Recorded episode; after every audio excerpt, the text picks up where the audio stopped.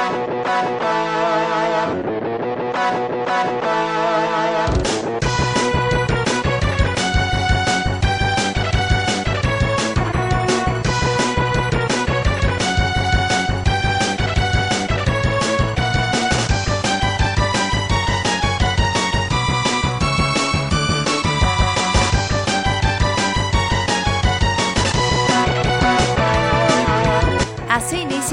Podcast, con la información más importante del mundo de los videojuegos. Quédense y diviértanse con nosotros.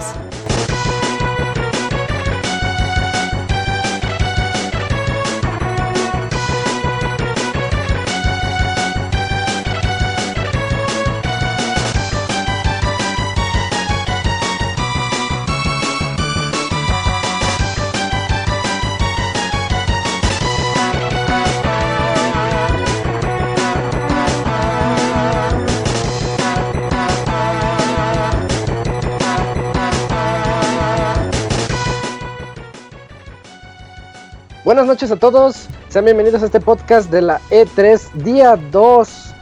Eh, los invitamos a acompañarnos a seguir de cerca la E3 en pixelania.com. Estamos aquí haciendo nuestra serie de podcast al respecto con nuestras impresiones y todas las noticias que se van liberando día a día.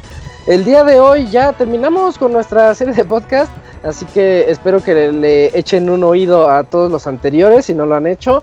Los invito, tenemos uno por cada una de las conferencias, tenemos el del día 1 que fue ayer y hoy concluimos con el del día 2 y las diferentes noticias que han sido liberadas, pues que honestamente ya son pocas, ya son un poquito menos relevantes a las demás, pero no por eso dejan de ser tan interesantes. Y para eso estamos aquí, es un podcast de, de pocos integrantes, pero tenemos mucho que, de qué hablar. Y me acompaña Camuy. Hola Camuy, ¿cómo estás? ¿Qué tal Isaac? Bien, muchas gracias. Un saludo a todo el equipo presente y a nuestros escuchas. Y pues ya como bien dices, ya el último eh, Pixel Podcast especial de E3 para comentar lo que se ha eh, desarrollado en el segundo día. Perfecto. También aquí está con nosotros el Pixemoy para platicarnos. Hola Moy, ¿cómo te va? ¿Qué óboles? Eh, muy bien, muy a gusto, muy sorprendido porque aunque estuvo un poquito parco este año, sí hubo un par de anuncios muy bonitos. Sí, Y ya. y ya. No, o sea, estoy Eso- emocionado. Exactamente porque eso especi- describe la especial- E3, güey. Exacto. No, además sobre todo porque eh, Nintendo Uy. pues es el que ha estado dando su, en vez de todo concentrarlo en la conferencia, empezó a anunciar juegos y otras cositas a lo largo de, de las transmisiones de su Treehouse. Pues, por ejemplo, sí se me hizo un poco raro, pero pues por lo mismo como que en vez de toda la emoción concentrada, pues como que ha estado diluida a lo largo de los días, ¿no? Pues yo espero que ya mañana ya sepamos ahora sí todo. todo. Sí, esperemos que sí. Y por último también aquí está Robert Pixelania. Hola Robert, ¿cómo te va? Ya de esa me da risa ahí con el Noy. Eh, bien, muy bien. eh, hoy es el último día en nuestros podcasts, pero bueno, ya pues ahí empezaremos a cerrar temporada. Al rato les decimos todos los planes que tenemos para los próximos días y pues para contarles ya nuestras sensaciones finales de este evento y con lo último en información también. Muy bien, pues ya sin mayor preámbulo nos vamos directamente a las notas de este día.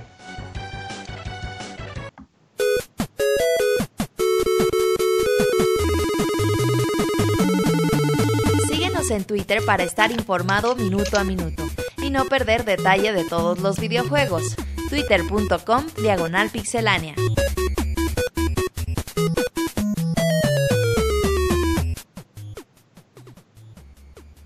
Y comenzando con las noticias, eh, Robert, nos informan que Pikmin 4 sigue su camino.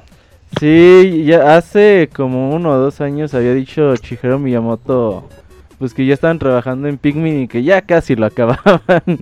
Digo, no, pues ya casi lo acabamos. eh, Entonces, cuando anunciaron a Pikmin el año pasado para Nintendo 3DS, pues todos pensábamos que Pikmin en realidad era pues Pikmin 4, ¿no? Del que hablaba Shigeru Miyamoto.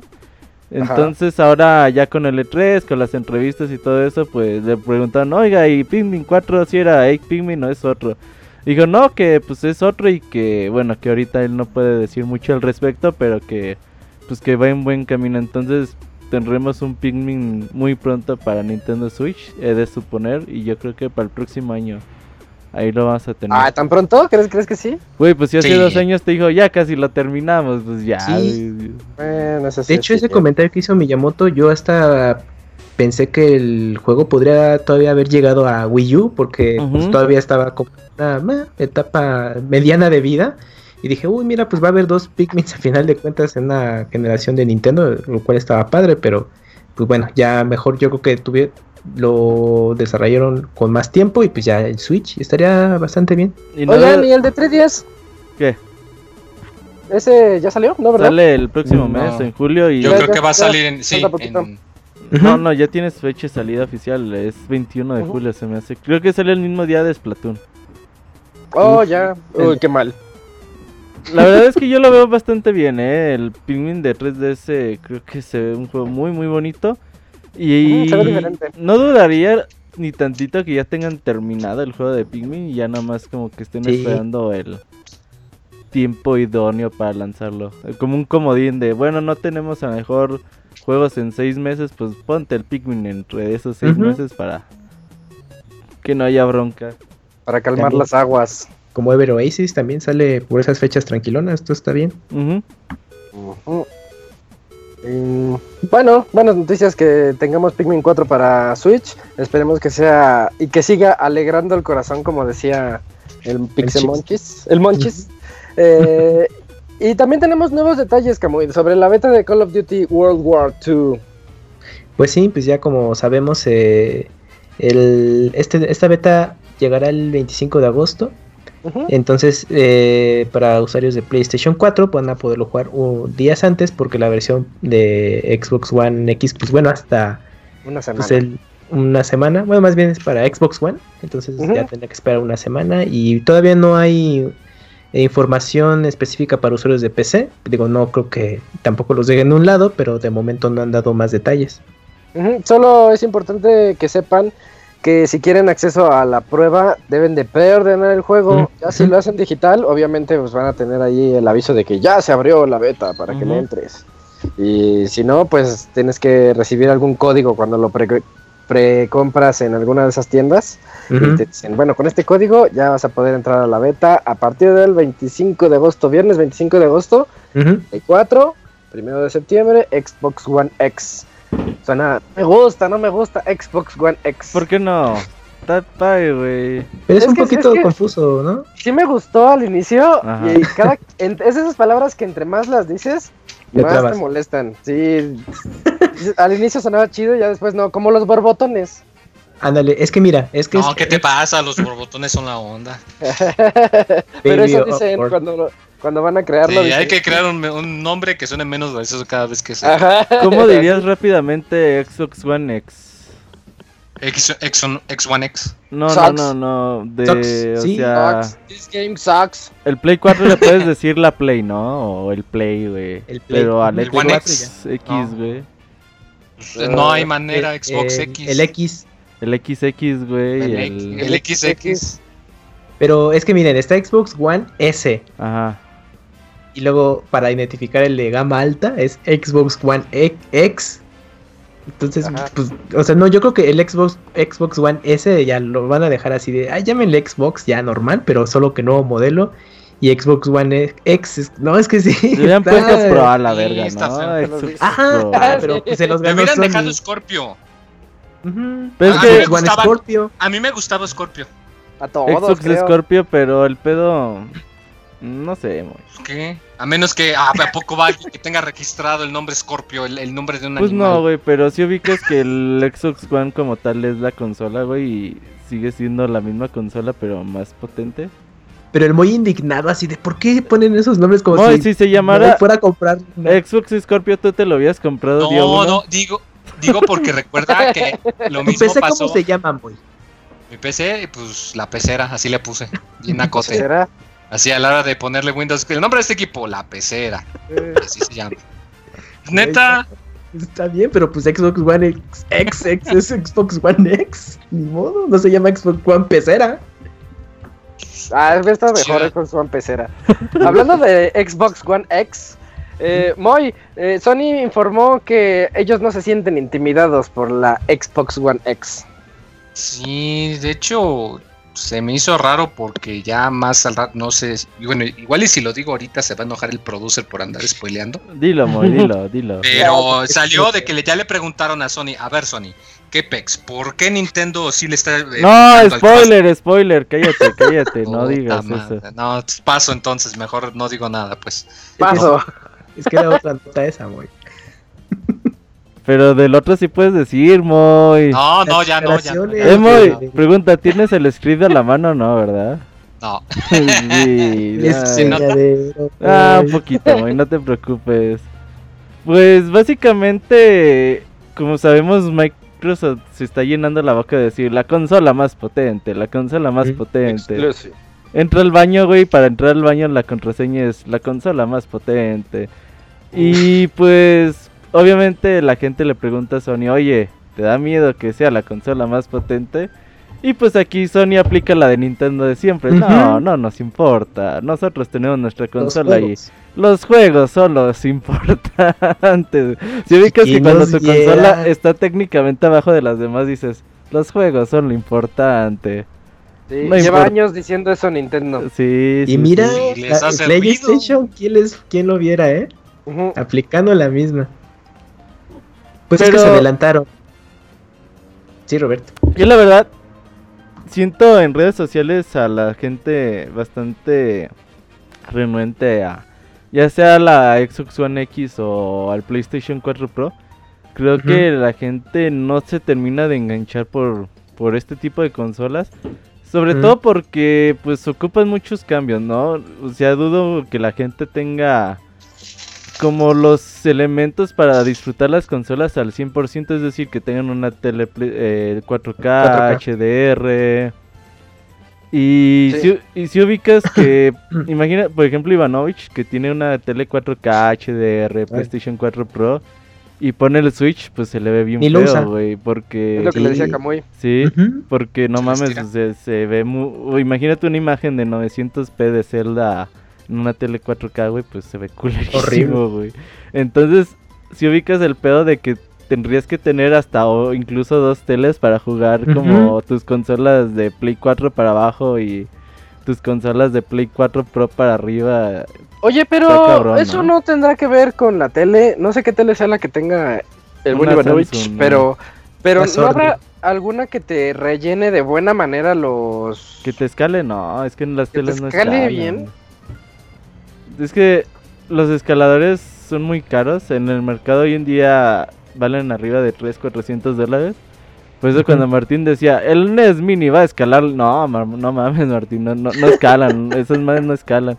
Y pues sí, güey, no, no hay forma. O sea, tú vas a ver la imagen y se va a ver fea, güey, por default. Sí, no, y además, eh, bueno, eh, pasó un tiempo para que los juegos tuvieran como una resolución nativa a 1080p, ¿no? Entonces, como, para que se pudiera estandarizar y pues hasta el día de hoy yo creo que ya es un poco más usual. Y pues ahorita ya eh, todo va a ser 4K, es de, oye, pues apenas estoy disfrutando del 1080p y ahora ya tengo que dar el salto a 4K. Pues también es como pues, un rollo de una doble inversión, ¿no? Ahora, ¿cómo, ves, ¿cómo ves este medio salto generacional? Pues es que me recuerda en lo que en su momento fue el HD. cuando, cuando recién entró al mercado. Porque imagínate, tú venías a lo mejor de jugar eh, PlayStation 2, Xbox, GameCube y te decían, no, pues es que ahora los juegos son en HD y se ven mejor. Y tú, ah, pero pues mi tele, ¿qué onda? No, pues tienes que comprar una nueva. Entonces, si te hacías de un 360 a un Play 3, tú ya tenías que tener tu tele HD para poder disfrutar los juegos. Así tú los jugaras en componente en tu tele de, de, bulbos, pues estoy exagerando así enorme, a lo mejor sí iban a ver relativamente bien, pero tú sabías que no, que no, no estaba sacando el provecho de eso. Y ahorita con el concepto de Play 4 Pro de 4K y, sobre todo Xbox One X o X, sabes que aunque lo compres y notes diferencias de no, es que mi tele de 1080p no está sacando todo el provecho que tiene este aparato nuevo. Entonces es una doble inversión realmente. O sea, se repite un ciclo. Yo creo que, como Roberto comentaba en unos podcasts anteriores, que pues a lo mejor todavía no es necesario dar ese salto a 4K y también verlo de esta manera. tienes un Switch, cómo se va a ver, o, o se te antoja jugar tu NES o Super NES Mini, cómo se van a ver, ¿no? O imagínate, todavía tienes tu Play 3 ahí conectado y los juegos a 120p en una 4K, ¿cómo se van a ver? Ujú. es tener dos televisiones, o sea, es lo que te le decía Isaac en el pre, es que prácticamente tener una tele HD de 1080p es como, como una versión retro de tus juegos de HD, o sea, es que no puedo creer que en qué momento ya el HD se está volviendo como algo ya Algo viejo. viejo, exacto. Pues ya es que ya tiene Es- más de 10 exacto. años, como ya sí, es hora. sí, justamente decíamos memoria de eso, y, y qué rápido pasó. Sí, se nos fue rápido, pero efectivamente siento que a pesar de que ya lleva cerca de más de 10 años, este, los juegos se tardaron mucho en agarrar ese estándar. Y ahorita Es- quieren sí. acelerarse mucho en agarrar el estándar 4K, a pesar de que el 4K lleva como 4 años.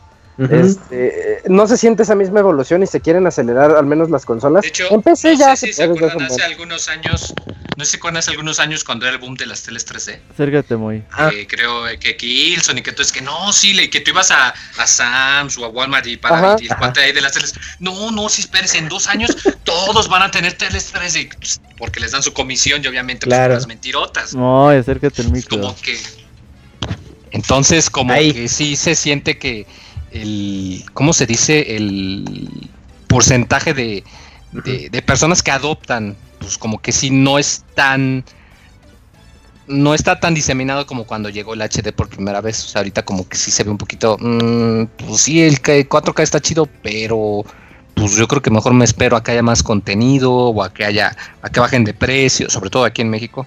Un saludo al pandita japonés que es millonario. Este, no, Es que- pues me espero a que bajen de precio y todo eso, porque pues llega el punto, como que estamos llegando al punto en el que al consumidor frecuente, no digo que no le importe ver sus series en la mayor calidad, pero Ándale. si pues, se va a poner a ver una serie de Netflix y no está en 4K, pero está en 1080, pues no le va a importar. Eh, Ajá, justo eso quería comentar. O sea, imagínate las señales de televisión. Bueno, para los que todavía vean tele. O sea, si de por sí aquí el, el- HD pues, ya llegó a 1080. O sea, ¿cuándo van a hacer las transmisiones en 4K que no sean eventos deportivos? O como decía Moe, ¿no? Oye, pues voy a ver que mi Netflix o que mi Am- Amazon Prime o lo que quieras.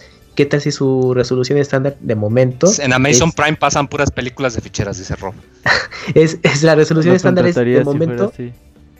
La resolución estándar es 1080p y ya tienes tu 4K. Es como Ivanovich que, pues imagínate, ya la tiene y, y pues nada más ve en 4K su Play 4 Pro, ¿no? O sea, no sé, es que yo creo que son, sí son esos factores que, que ya influ- influyen mucho. Que en su momento del estándar HD decías, ay, güey, no soy experto, pero sí noto la diferencia de, de la imagen. Y aquí en, en el 1080 4K, a lo mejor sí, pero pues a lo mejor dices, nah, pues se ve padre, pero no me urge tanto el cambio.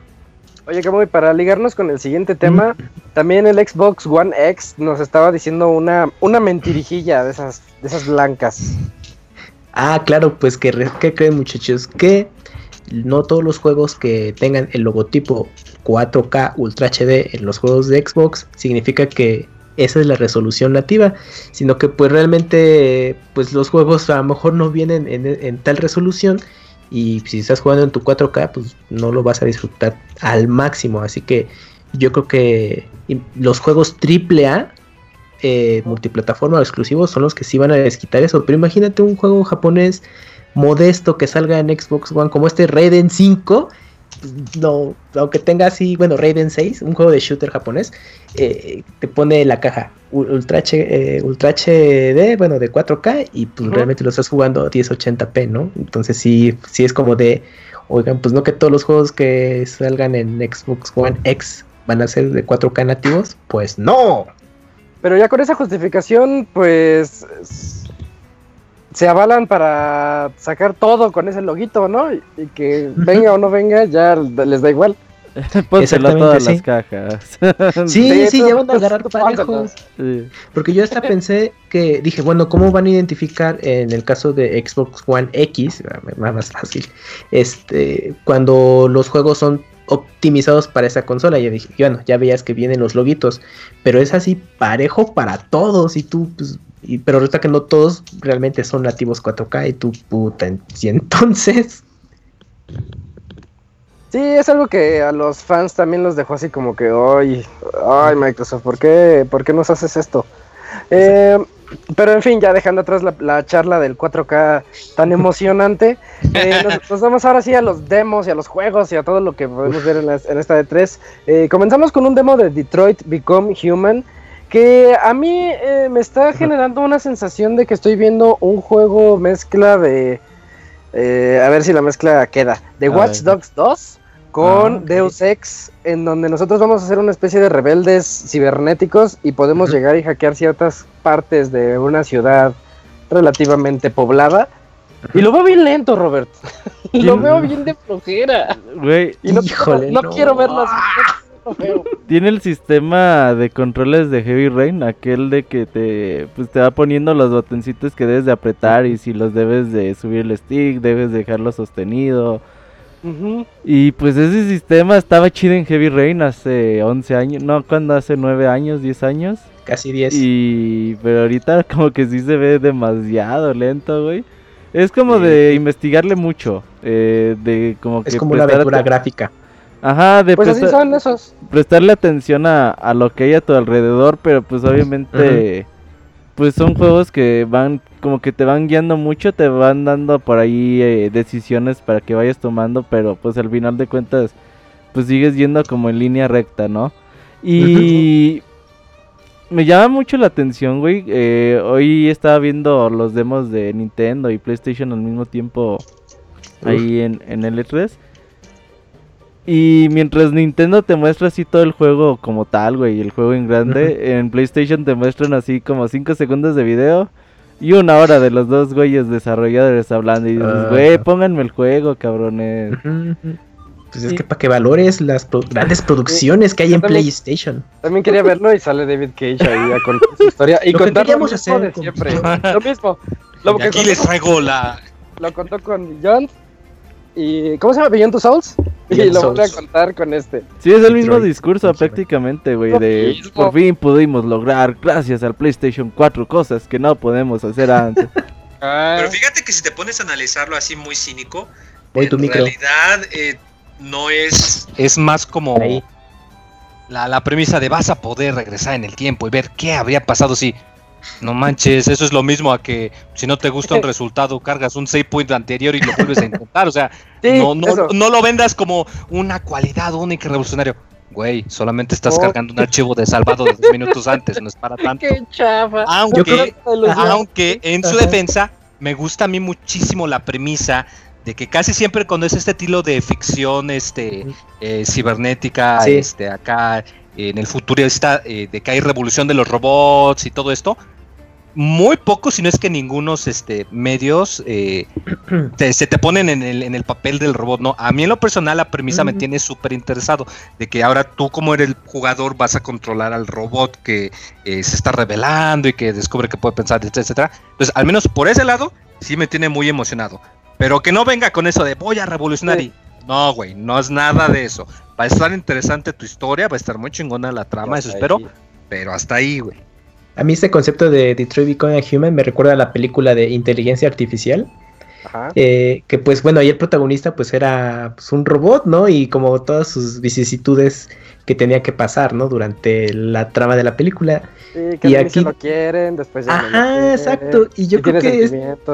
Exacto. Y este juego va por esta misma línea. Está interesante que pues todo es el rol protagónico de un robot y, y descubras eh, pues esta esta trama en el que pues prácticamente se está convirtiendo en un humano, ¿no? En las tomas de decisiones. Pero dije, ching, pues es que si te puedes ver esa película que les menciono, pues ya sabes más o menos por dónde va a ir el juego. Lo que me gusta es que eh, el mérito que tiene es que el apartado visual se ve muy, muy, muy bien. Eh, también noté que, por ejemplo, bueno, aparte de que el esquema de juego se ha conservado tal cual desde Heavy Rain, al menos creo que los, el movimiento del personaje ya es más natural, ya no es como tanto tipo tanque a la Resident Evil como un poquito en Heavy Rain. Entonces, bueno, son agregados que dices, se, se agradece, pero pues no te están ofreciendo un cambio en la, en la jugabilidad que, que aparte de que estés enfrascado en la trama es de, ay, güey, mira, pues es que se juega de esta manera o, no sé, algo que le puedan haber incluido distinto para este tipo de juegos. Sí, estoy de acuerdo con todo lo que dices. Y como dice Camuy, mejor vean inteligencia artificial y ya, déjense de, de expectativas falsas con Detroit. Eh, Tantos años de este juego, bueno. Lo bueno es que también lo dijo Ligia, este juego ni siquiera tiene fecha de salida, así que hay mucho trabajo por delante. sí, van a aprovechar. espero que esta retroalimentación les llegue a David Cage y que se apliquen. ¿Qué te gustaría? ¿Que fuera más rápido? Pues lo, único que le pido es que fuera un poquito más dinámico, que no lo mm. sintamos tan acartonados a los personajes y que las conversaciones tuvieran un poquito más de. Pues que le echen un poquito más de ganas. Heavy Rain, digan lo que quieran de él, tiene una super actuación en cada conversación. Y en este ya no se ve eso, en este ya se ven como conversaciones de RPG viejito que apenas empezaba a meterle voces a los personajes. Le pasa mm. como a, Peter Jackson que después de su trilogía de Lord of the Rings decían, wow, no mames, qué, qué gran director. Y luego dirige King Kong y dice, no mames, ah, que estaba pensando, siento que con David, ajá, siento que le está pasando algo así a David Cage después de su éxito con Heavy Rain. Dijo, ching, yo pensé que esto iba a ser como el regreso y pues bueno, todavía hay tiempo. Creí que la vida era fácil, así dice. Exacto, pero bueno, falta tiempo. quizás nos sorprenda, pero pues habrá que esperar un rato. Oigan, yo me doy cuenta de algo ahorita que estamos en el día 2 de la E3 y contando nuestros, nuestras impresiones sobre lo que está ocurriendo en este evento. Este es el día de las desilusiones. Es bien, padre hacer los es bien padre hacer los podcasts desde el inicio y decir, oh, ¿viste la conferencia? Anunciaron este juego, no, no manches, anunciaron el remaster de Shadow of the Colossus, etcétera. Y ya en el último día de podcast nos, salimos, nos salen con que el demo de Detroit está así como que feo, como que el Xbox One X nos mintió, como, como que Pikmin 4 está en desarrollo, pero no sabemos para cuándo. Y ahorita eh, otra de las de las cosas que nos habían dicho era de que Rocket League iba a poder ser cross-platform. Nos lo dijeron los desarrolladores en la presentación de Nintendo. Pero dijeron, ya dijeron algo los de Sony, que ellos no van a permitir que el juego sea cross-platform con otras, pues con otras plataformas que no sean Sony o PC. Y esa es otra desilusión, ¿no? ¿Cómo? Otra sí, sí, pero mira, yo creo que como ellos ahorita están en la grande por el número de unidades ya vendidas de PlayStation 4, se están dando ese lujo y creo que están pecando de, vanidad en decir, ah, pues con nosotros no nos hace falta porque ya tenemos 60 millones de consolas vendidas y de esas 60, no, pues voy a exagerar, 40 millones están jugando Rocket League en nuestras consolas y pues no, yo creo que ahí tendrían que ser más abiertos y mira, y yo también tengo esta teoría cuando estaba todo este rollo de que Microsoft así de en buena onda, no, sí, es que estaría increíble que ya pudieras jugar tus juegos en línea sin importar la plataforma, etcétera, etcétera, los invitamos a que lleguen y hagan sus propuestas, entre esos fue Rocket League. Pues yo creo que cuando llegó este, este, esta propuesta a la mesa de PlayStation, había dicho, ay no, pues que pues no sabemos, como que no, no sé, será buena idea o no. Y cuando ya Nintendo estaba con su rollo de Switch, yo creo que en su momento PlayStation dijo, no, ni madres, ¿no? Yo creo que ni Nintendo lo va a hacer y tómala, o sea, resta que Nintendo, pues, con Minecraft y ahorita con Rocket League, pues, no, sí, claro, pues estaría genial este, llegar a, más eh, plataformas. Y ahorita yo creo que, que, PlayStation se ha de haber dicho verga, pero pues ya no, nos podemos retractar, no sé. Aquí, aquí lo curioso de esto es que, pues, los de Rocket League dicen, es que Sony no no nos deja, pero nosotros nada más en es nada más habilitar una un valor en la base de datos y en una hora estaría jalando para todo el mundo, ajá. Dice, porque son nuestros servidores y nosotros los manejamos, nosotros haríamos todo. Sí, ellos dice eh, Jeremy Dunham de Sionix informó, dice, la respuesta honesta es que PlayStation, o sea, lo dijo así a Polygon, la respuesta honesta es que PlayStation no nos ha dado permiso de hacerlo. Nosotros tenemos todos los servidores. Dile a tu papá si te deja.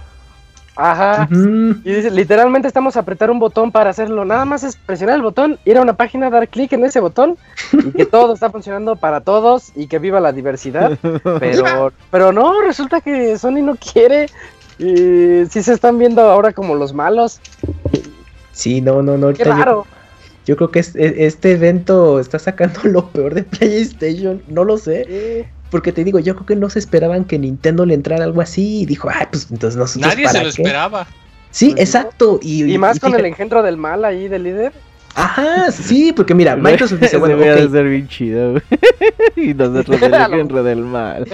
porque Microsoft está de, oiga, no, pues bienvenido y vamos a romper barreras. Y ya, y pues PlayStation es de, no, gracias, yo ya este, tengo muchas consolas vendidas, no hace falta. Y Nintendo, pues como iba arrancando, a lo mejor pensaban, ay, pues estos tipos que van a estar aceptando para como son y, y ve las cosas. Entonces, no, no sé qué pasa con PlayStation. No, está muy raro, ¿eh? Ojalá y en algún punto del camino cambie de edición porque pues beneficia más a sus, a sus usuarios. A todos, en general. Pero en fin. Y bueno, continuando con este podcast de las desilusiones y tristezas, eh, Moy, eh, resulta que Beyond Good and Evil 2, pues ya comenzamos a ver el Nintendazo de años atrás de que a lo mejor no llega a la Switch. Pero pues yo creo que nadie esperaba en realidad que fuese a llegar a Switch, ¿no? Digo, Después de ver ese video dices, no, de dos. De hecho, Ay, la nota, muy. Bueno, lo que pasa es que precisamente, pues eso, o sea, de que hablaron, o sea, tú cuando llegas puedes registrarte al, digamos, eh, sitio eh, que es del chango ahí del mundo espacial. Y pues nada más las consolas que se mencionan, pues son las de siempre, ¿no? O sea, PlayStation 4, Xbox One y pues la pecera. Y son las únicas que aparecen. Entonces, pues el problema es que dicen, pues igual y en una de esas no sale para Switch que pues yo creo que a nadie le sorprendería que no salga. O sea, si acaso sería más sorprendente que saliese. Sobre todo porque además eh, acaban de buscar algo de información y andan diciendo los rumores que en realidad el juego lo que mostraron es literalmente todo lo que hay, como que se encuentra todavía en fase cero del desarrollo, o sea, no han empezado ni madres.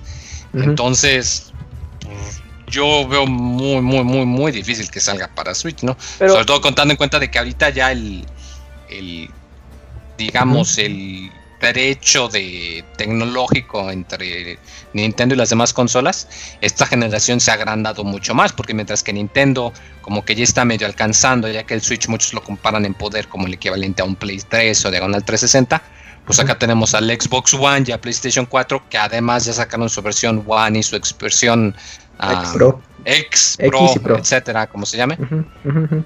Pues no sé. Yo digo que hasta ahora es bastante conocido que Nintendo es su propia cosa, que Nintendo está fuera de las eh, guerras de consolas y que por lo mismo pues no, no hay que esperar que salgan los mismos juegos que las otras. Pero lo curioso de esto es que el primer rumor que surgió sobre Beyond Good and Evil 2 era que iba a ser, que estaba siendo desarrollado para la Switch y que de ahí se iba a portear a las otras plataformas. Y resulta pues que ya después del tráiler y que salió eh, el anuncio de que es Play 4, One y PC, pues todos se quedaron así como sacados de onda. Oye, pero pues el rumor decía otra cosa, entonces ya les dieron la vuelta. Por eso es rumor. Ajá, precisamente. No necesariamente es verdad. Aunque viene de. Mira, ahí te va, güey. En, Europa, en Reino Unido está esta chava que se llama Laura Kay. Ajá Chismosa que tiene, profesional Que tiene un contacto, güey, ahí dentro de Ubisoft que le filtró todas las cosas de Switch, güey. Entonces ya le pasó todo todos los chismes de Switch, le pasó el, chisme de que están haciendo el juego de Rabbits. Y que él dice que la misma persona le dijo que lo de Beyond Good and Evil. A los pocos meses, eh, Michael Lancel empezó a poner eh, bocetos de Beyond Good and Evil en su, en su Instagram. Y a las 2-3 semanas dijo, pues bueno, ya estamos haciendo Beyond Good and Evil 2. Ah, muchas gracias a Ubisoft y pues cámara, ¿no? Ahí quedó. Ahora con el E3, pues bueno, ya sale el juego, ya por fin lo muestran, todos felices, contentos. Y no presentan ninguna de las plataformas, no las confirman. Te vas al sitio oficial y te quiere, tienen como un registro, no es como beta como tal, pues como pues una mamada que tienen ahí y te dicen cuál es tu plataforma y, estaba Play 4, PC y Xbox One, pero luego lo quitaron, güey. Y luego le preguntaron a Michael Ansel ahí mismo en Instagram, le dijeron, oye, eh, ¿es exclusivo de Switch? Y dijo, pues mm, por ahora yo sé que no es exclusivo de Switch. Pero no dijo, no, lo estamos haciendo para Switch. Y luego dijo, pues yo sé que lo estamos haciendo para múltiples plataformas. Entonces, está raro, güey. Yo creo que hay que esperar, sobre todo por cómo se están de novios Nintendo y Ubisoft en estos días. Tampoco estaría de descartarse que Beyond Good and Evil llegue para ahí para Nintendo Switch.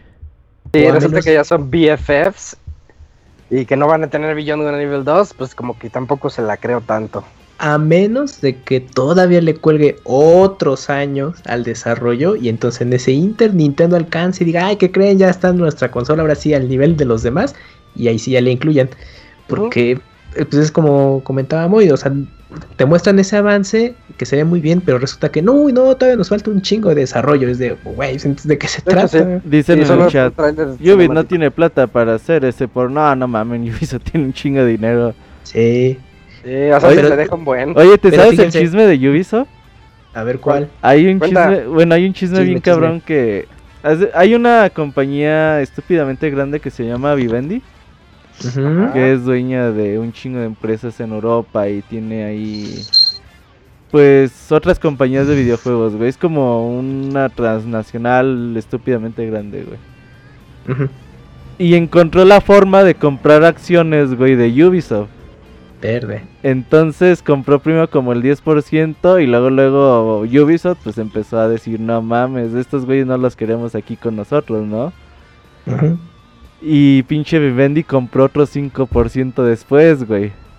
Total que hoy en día Vivendi tiene el 22% de las acciones de Ubisoft.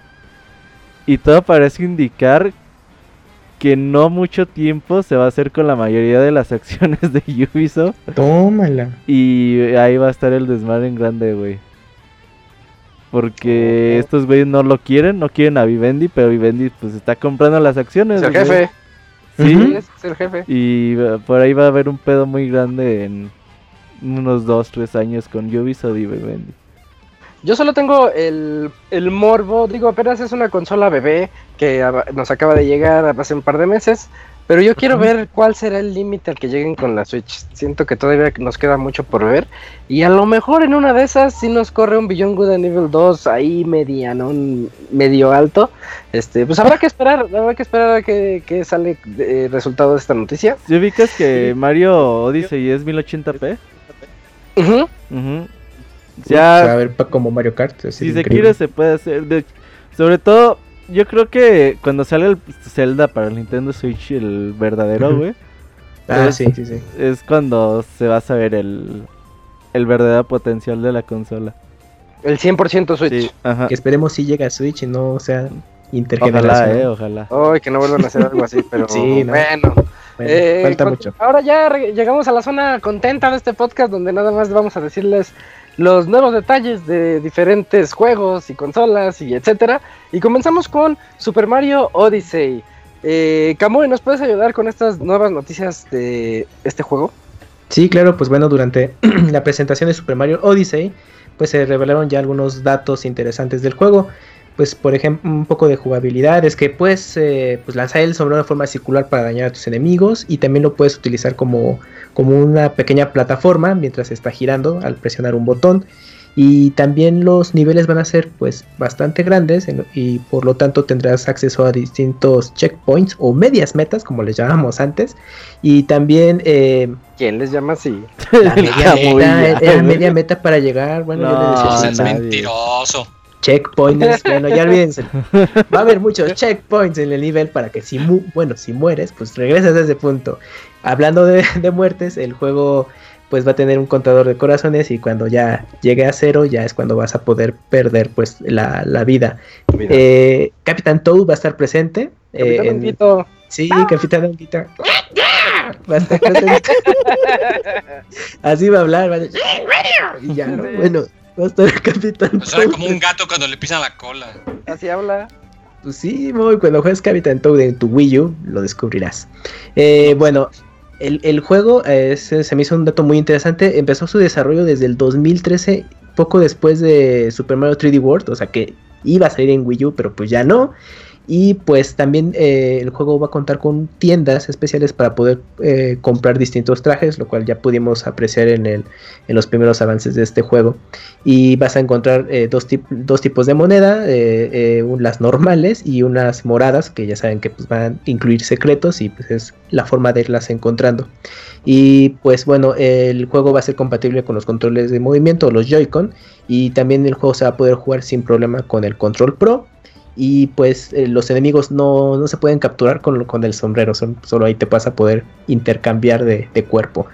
Pero pues em, bueno, eh, otra característica que también resaltaron mucho es que tiene la posibilidad de incluir una especie de multijugador, según eh, en una entrevista con Yoshisaki Koizumi y Kenta Tokura, bueno, los responsables de, de esta entrega de Mario Odyssey, pues, pues aprovechando que el Nintendo Switch ya cuenta con dos controles, pues dijeron, pues ¿por qué no hacer algo con, esta característica? Así que no se descarta una un posible multijugador dentro del juego. De hecho dije, sí lo va a tener, pero luego se los enseñamos. Ajá, exacto, todavía está ahí. Ya veremos. Se me hace que va, va, a ser como el de Galaxy Galaxy, Galaxy ¿todos ¿sí lo recuerdan? Que también es multiplayer. Ojalá y no. no eso no es multiplayer, eso no era eh, multiplayer. Era, más lo que hacías cuando, cuando tenías un hermanito que quería jugar y no querías que lo arruinara, le dabas el control para que sintiera que hiciese algo. Se, me hace que va a ser eso. No, que incluya ahí a Luigi y ya y los dos jueguen. Está bien chido. Puedes, ajá. Pero es de, oye, de que le, te gane pantalla, así, espérate tantito, no tengo que llegar. Nah, va a ser nada más de apuntar. Ojalá y no, eh. O como 3D World, pues que ya ves que es multijugador y pues allá andaban. Ándale, sí, sí, puede sí. Ser, puede ser. Oye, y, sí, Robert. Pues he estado viendo más de Super Mario uh, Odyssey. Y, Odyssey. Qué cabrón se ve, güey. Estaba viendo los demos de. Sí, sí, los tres demos que presentó Nintendo en el, en el Treehouse de todos los niveles y tiene un montón de detallitos, de opciones y cuando te dicen lleva más de cuatro años en desarrollo, pues realmente se nota, güey. Sí. Un juego AAA de Nintendo con cuatro años de desarrollo es garantía segura. De, hecho yo lo veo monstruoso. Sí, sí, sí, Cuando, cuando ves los mundos, cuando ves lo que puedes hacer en esos mundos. Y sigo fascinado con los videos de cuando te vuelves dos en dos dimensiones. O sea, ah, no solamente es un juego en 3D, de repente tiene escenas 2D, pero bien melancólicas. Y, también tiene esa habilidad de cambiarte con los diferentes personajes que te va a dar nuevas habilidades para poder acceder a nuevas zonas. Se ve re bonito. Se ve como. Yo les dije ayer, se ve como el nuevo Galaxy eh, en términos de el mejor plataformas de 3D, en mi opinión. Este, este tiene todo el potencial del mundo para llevárselo. Esperemos que siga así. Pues ya el próximo 27 de octubre ya lo estaremos 27 de octubre también, hasta se me hace pronto. Digo, no, no, se ve un poco lejano, pero ya no falta tanto. No, no falta tanto, entonces es emocionante. Yo, esperaba tres semanas después. yo también, yo decía que hasta inicios de diciembre. No, no, antes de la acción de gracias, que es la fecha Una semana antes. Ajá. Ándale. Y también tenemos más detalles sobre Metroid Samus Returns.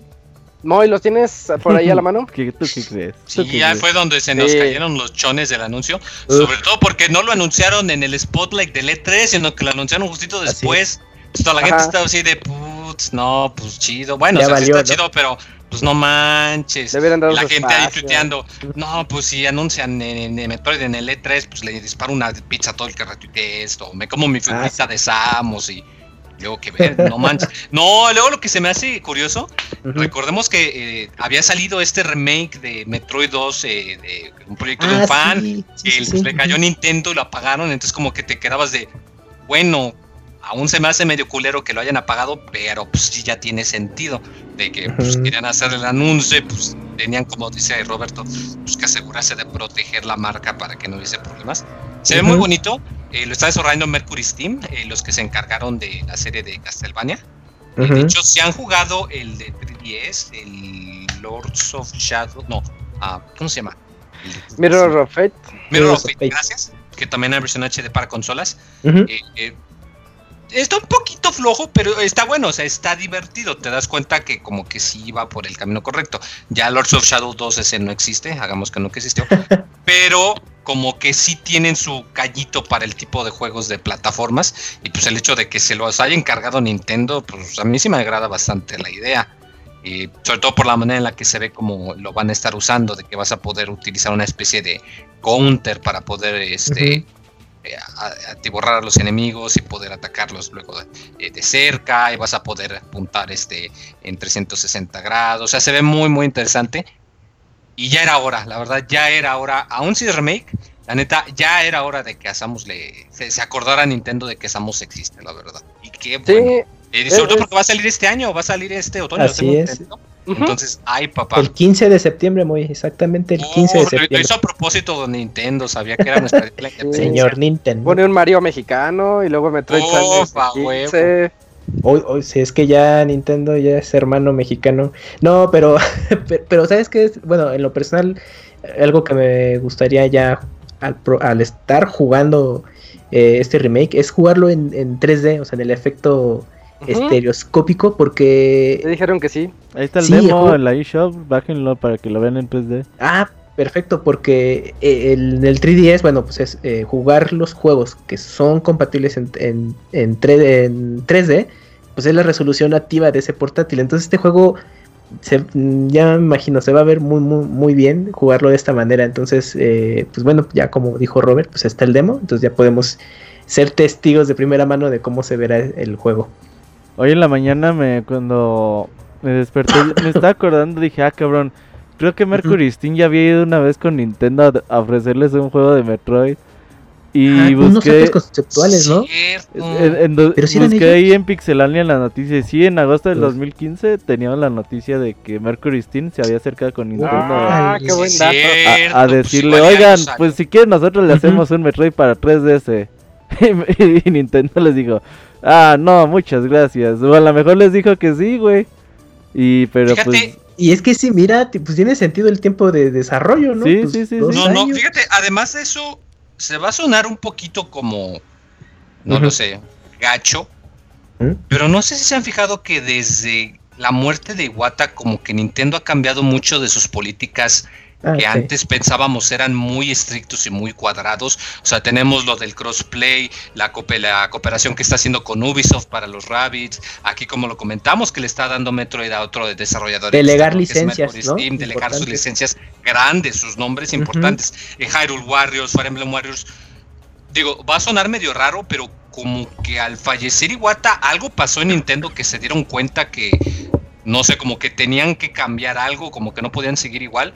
Y parece ser que, digo, por lo que yo pienso que eh, se están animando a hacer muchas cosas que la neta hace cinco años, si alguien hubiera dicho, no, pues Nintendo le va a prestar su serie de Metroid a un, desarrollador español, nadie se las hubiera creído. O a los Rabbits. O a los Rabbits. A un desarrollador francés. O sea, la neta o sea, me da mucho gusto, qué bueno, pero no se mames, güey, ¿cómo que te da gusto que se murió Iguata, güey? No mames. No, no, güey, no seas baboso, ¿no? ¿sabes? Me refiero a eso. Me refiero a que los muertos no me meto. De alguna ya, hasta Didier lo dice en el chat, güey, no mames. De alguna manera como que tuvieron que cambiar su mentalidad y parece ser que cambiaron para bien. Pero no, oye, desde... No, pero Chance, Chance y en su lecho de muerte sí les dijo así algo de que Digo, o sea, no, no, estoy diciendo que, no, no, no. O sea, no, estoy diciendo gracias a que Iwata se muró. No, o sea, solo estoy pensando, quizás eso fue el catalizador para que dijo, ¿saben qué?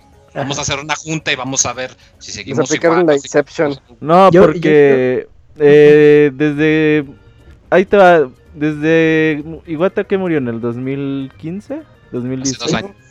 Sí, poco ah, desde antes. Desde como dos años antes, un año antes, güey, pues Iguata ya había dicho que pues, ellos iban a prestar ya más sus licencias. Habían dicho lo de los parques de diversiones, habían dicho lo de los juguetes. Todo lo que estás viendo ahorita, el éxito que tiene Nintendo, pues Iguata tiene mucho que ver de lo que el Switch es de él, güey. los juegos que están saliendo siguen siendo de él. ¿Tú crees que este Metroid tiene seis meses en desarrollo? Pues seguramente desde el 2015 ya lo están haciendo, güey. Ahí está, así fue su último mensaje en el sí, de muerte. Sí, güey, o sea, hay, de hecho hablamos muchas veces de cuando se juntan con los inversionistas y aquí en Pixelania lo, lo hablamos, pues te van dando como todo el panorama, ¿no? No son cosas que se reflejan de inmediato, pero pues sí, eh, todo lo que estás viendo ahorita sigue siendo mano de Iwata y seguramente lo que veamos ya ah, en el próximo año y, sobre todo a mitad del segundo del 2018, pues ya eh, ya van a hacer cosas que, tiene ahorita este ¿cómo se llama el engendro del mal, güey? Kamisama. Kimishima, Kimishima se llama. Kimishima, Kamisama. Sí, sí, sí. Kamisama, engendro del mal. Sí, es, que ya, ya, bueno, ya como vieron que pues, con Wii U ya no fue el, éxito esperado después de, de, tener las glorias con 10 y Wii, pues dijeron, oye, pues hay que hacer un, un giro de 90 grados pues, para rescatar este barco para a largo plazo, no nos afecte. Y entonces ya Iwata empezó a, encaminar todo, o sea, su postura de no, no, no hacer juegos móviles, pues la tuvo que cambiar, bueno, ceder más bien, tuvo que ceder y pues anunció todos los proyectos de juegos móviles, muchos juegos que yo creo que están saliendo entre este año y el siguiente, pues Iwata todavía de haber visto cuando apenas eran pues prototipos, ¿no? Y las ideas o también lo como mencionaba Robert, ¿no? O sea, todo, todo el concepto inicial de Switch, pues todavía no lo alcanzó a ver y y darles como el visto bueno, ¿no? Entonces ya, ya estaba encaminado este rollo, pero ah, coincidió ya con su fallecimiento, pues obviamente Nintendo como que empezó a ser más eh, abierto, ¿no? O sea, empezó a ser como más notoriedad de, oigan, vamos a ceder nuestras licencias a otros desarrolladores de que nos ofrezcan un producto de buena calidad, o también el hecho del, del parque de diversiones, ¿no? O sea, ahí sí era algo que pues a lo mejor nunca habíamos vislumbrado de que en algún momento tener un parque de diversiones temático. Entonces, pues ya simplemente pues, había dejado todo encaminado, pero al fallecer, pues pero se fue. O lo mató Kamisama, no lo sabemos. Eh, pero estamos, estamos desviándonos mucho de un tema muy importante aquí. También. Y ese es, ¿a qué sabrá el nuevo amigo de Metroid? Es que se ve como una gomita, de esos, como un sí, chumbo. y yo creo que sí va a estar, va a estar lleno YouTube de videos de gente chupando al Metroid. Claro, chupándome. Así se va a decir, ah, pues, ¿qué Debería ser el primero, Isaac. Eh, Quién sabe, tal vez. es que se ve, a mí me llama mucho la atención cómo lo muestran y está así bien apachurrable. Está bien chistoso, me llama, me llama la atención, sí lo voy a tener ese algún día. Y, ya por último, la, última nota, pero no por eso vamos a terminar el podcast aún. Eh, el PlayStation 4 Pro y PlayStation VR ya son oficialmente lanzados en Latinoamérica y ya tienen su fecha, Roberto. Sí, ya por fin después de un año de retraso, pues en octubre vamos a tener estas dos, pues digamos la consola y pues el dispositivo de realidad virtual. Todavía no se han confirmado los precios, pero ya algunas tiendas los ponen el Play 4 Pro en 12 mil pesos.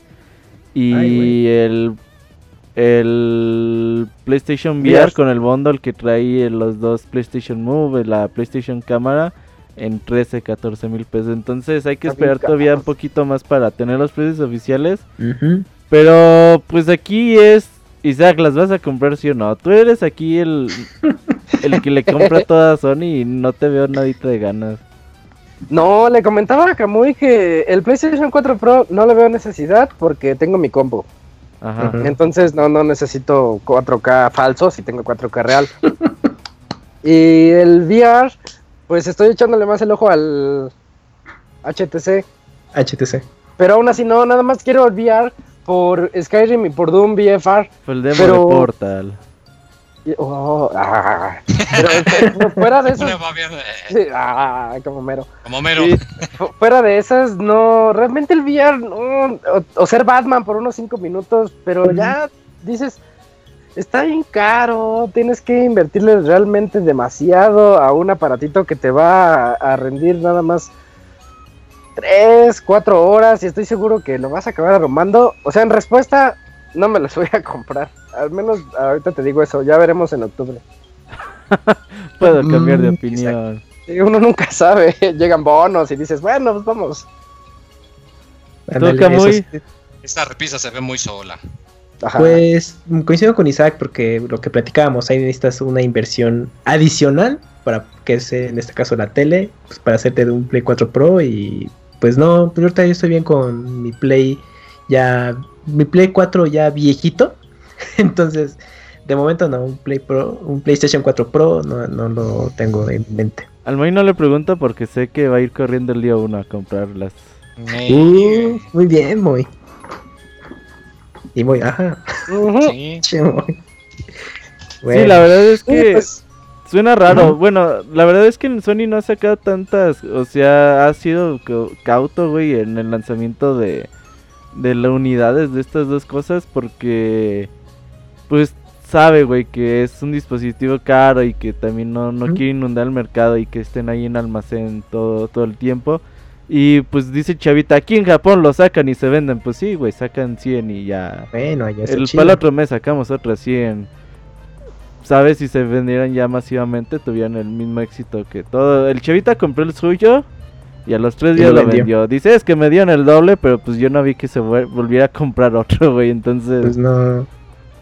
Oye, pero la consola, el Pro y bueno, y VR llegan prácticamente a un año, ¿verdad? De lanzamiento. Más o menos. Un poquito más, de hecho. De hecho, ya se pasó hasta la emoción. Si alguna vez hubo cierta emoción por un VR, pues yo siento que ahorita no. Yo me lo iba a comprar de lanzamiento, güey. Y se tardó tanto en llegar que yo creo que ya no lo quieres, ¿no? Sí, yo, yo, o sea, yo en serio no tenía el dinero. Ahorita tendría la puta mega deuda del siglo. Pero sí, dije, cuando salga el Play 4 Pro y el PlayStation VR me los compro. No manches. Y, mira. Qué bueno que no salieron, güey. Porque. ya te hubieras Si hubiera estado muy cabrón la puta deuda.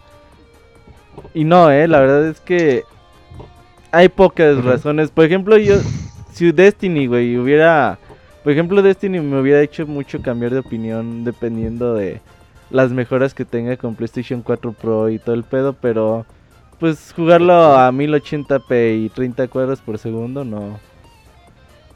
Exacto. No me llama. que yo ya, yo ya, me hice bien especial con eso de los 30 cuadros. Sí, ya, ya 60 ya. tiene que ser 60. Yo lo considero ya como el estándar. la resolución no me molesta, pero sí pido que los juegos ya lleguen a 60. Que se vean fluidos. Sí, ya cuando te acostumbres a jugar de una forma ya es muy complicado regresar a algo. Y a 7.1, sí. Pero pues también tienes un setup de millonario. o sea, está cabrón lo que tienes, güey. Pero vale la pena. Y el pedo pues, es que sigue sin ser el estándar, güey. Ajá, es, que exactamente. O sea, inviertes tanto y, y no, no le sacas realmente el provecho. Así es, entonces habrá que ver también cómo le va aquí. Yo de lo que espero, lo que realmente espero ahora que ya tienes el lanzamiento aquí, es que haya esas cabinitas donde puedas llegar y, y probar el, el, headset para que la gente comience a entrarle a esta tecnología, porque si no, no lo van a vender. Si no, va a pasar lo mismo que en la conferencia en la que pasó media hora mostrando los videos y todos así pensando de que, bueno, ¿y esto cómo lo voy a jugar? Yo mato al ratón, yo soy el ratón, yo soy el, escenario. Quiten eso, pues no, no me lo estás vendiendo porque es realidad virtual mostrada a un público que no tiene el headset puesto. Entonces, si, si logran hacer una campaña buena, estoy seguro que esto venderá mucho. Esto puede, tiene el potencial de vender mucho aquí en México. Solamente que en ciertas plazas te digan, mira, Aquí está, aquí está. Hay que saber vender. Pruébatelo, sí, también. Es que esa es la clave. Pero como dices, o sea, que hay estaciones de juego de, oye, prueba PlayStation VR, mira, y que pues saquen los mejores juegos que, que aprovechen esta característica, ¿no? Y pues para convencer a la gente, sobre todo los más entusiastas que no estén tan clavados o metidos en, las noticias de videojuego como nosotros que digan, oh, güey, pues, es que mira, es, es que es así toda la realidad virtual, no mames, y que si lo compren sin importar el costo, ¿no? O sea, por nosotros, como ya estamos saturados de la información y, y, vemos como más objetivo este rollo, dices, ah, pues está padre, pero pues le quieren llegar a ese público que no tan clavado, tienen que saber venderlo. Entonces, pues ahí es una chamba adicional que tienen que, hacer a final Oye, pero ya no le entran ¿eh? a estas, estas unidades de demostración que hay en tiendas, ya son pocas las que hay. Hace ratito fui a una tienda de renombre y estaba un stand de Switch, pero sin el Switch, güey. O sea, ah, es, una televisión y ya, güey, es una televisión corriendo videos? de juegos de Switch y ya, güey. Yo creo que, yo creo que con el, con Switch, porque como los controles son desmontables, no quieren hacerse que se los chinguen. Y tendrías que abrir un, un Pro Controller para que no pase eso. Exacto, pero no, dices, pues, no, sale cara esa cosa. Sí, pero, Switch. Pero es que es eso, es que bueno, no sé cómo estén las estaciones de juego en Estados Unidos. Yo creo pensar que bueno, ahí sí tú llegas sin broncas y los pruebas, pero aquí en México, al menos con Switch, creo que sí tienen que hacer mejor su chamba para que la gente pueda probarlo y convencerse más de la consola, ¿no? Y, por consiguiente, por ejemplo, PlayStation con PlayVR también, o sea, buscar la forma de que la gente lo pueda probar. PlayStation. Así es, entonces pues esperemos, esperemos este fin de año a ver cómo le va, esperemos que bien, eh, o bueno, quién sabe, la verdad no sé si desearle el bien o el mal. Y, y lo emocionante de estos podcasts, ya cuando llegamos al, a la última transmisión en vivo de la E3, es platicar cuáles fueron nuestras impresiones, contar qué es lo que más nos gustó, qué es lo que menos, pues qué le moveríamos, qué no, qué compañía. Ayer lo platicamos con Julio, cuál fue la compañía que sentimos que tuvo mejor representación. Pero hoy vamos a comenzar platicando con qué nos pareció que fue lo más destacado de esta E3. Y a ver, Moy, tú cuéntanos, ¿qué es lo que más te gustó de esta E3? O sea, de hoy, de Nintendo, todo, en general. en general, ayer hablamos de las experiencias. 2017, limítate al 2017. ¿De mi Play 4? Mira, por ejemplo, eh, a muchos les habrá gustado Beyond Good and Evil 2, una promesa ya muy de mucho tiempo atrás. Eso me parece Fíjate que a mí creo que el juego que más me interesó, digo, por ¿cómo decirlo? Pues me voy a ver muy pinche hipster, ¿verdad? Pero tengo mucha curiosidad por, aunque ya se había filtrado, por el juego de los Rabbits de Ubisoft, por la manera en la que parece una especie de XCOM diagonal Disgaea, pero muy simplificado. Sí, se ve re Híjole, como que se ve muy, muy, muy interesante. A mí en lo personal me interesa mucho la idea, sobre todo porque pues los juegos de estrategia, el, principalmente la mayor barrera para que alguien lo pueda intentar, pues precisamente es eso, de que son muy complejos, hay muchos números, estadísticas, porcentajes, cálculos, distancias, afinidades, cubre, etcétera. Y pues acá no, acá como que parece que sí le están dando su toque a Nintendo para que sea fácil de entender, pero que no por eso sea no divertido. Entonces, no sé, me interesa mucho la idea. Quiero ver qué es más van a sacar al respecto. Eh, yo creo que eso sería lo más grande, la verdad. Fuera de eso, me agradó, pero no, no hubo en realidad así muchos pues anuncios, digamos, de muchas cosas nuevas, que digamos, mucho de lo que se anunció de, la mayoría de las compañías, pues ya lo sabíamos. Eh, por ahí dicen que el verdadero ganador del E3 fue Skyrim, y pues yo creo que sí, ¿verdad? Este, pero, sí, yo creo que me quedo con los Rabbits, la verdad, y pues claro, con el Metroid de 3DS que a huevo ya nos tocaba. Sí, muy, muy buen anuncio los, los de Metroid. Tú, Camuy, ¿qué consideras lo más destacado? Creo que lo más destacado fue eh, lo mostrado por Ubisoft, sobre todo ya con su cierre con Beyond Good and Evil 2, de que bueno, ya existe. Ah, y pues bueno, lo que también como otra mención especial fue los juegos de Bethesda que salen este año, los anunciados. Y también eh, con Nintendo al menos la mayoría de los juegos mostrados salen este año. Entonces, pues para los que sean entusiastas de estas compañías van a tener mucho que jugar y sobre todo los que pues nos hicimos de un Switch y que de pronto decías, oye, es que está medio escasón, el panorama va a cerrar bien este año y pues que para finales, estas personas que se esperaron todavía para ver si Switch los convencía, yo creo que ya habrá mejores razones. Y pues yo creo que para mí eso fue lo, más destacado de, este evento, que pues creo que fue modesto, como ya lo estábamos ahí mencionando, este 3 pero con, con detalles a notar y, que valen la pena. Tiene, tiene ciertas joyitas ahí escondidas de las que hablaré ahorita en un momento.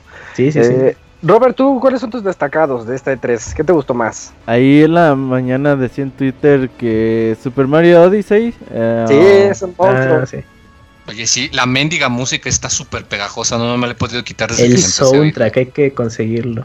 Oye, neta, güey, pinche musiquita, lanzaron el tema completo porque en el trailer se ve como, bueno, es como la mitad, ajá. Y está bien chingona la rola ahí cantada por Pauline. de si ubicas que en el mundo están en el mundo del primer juego de Donkey Kong.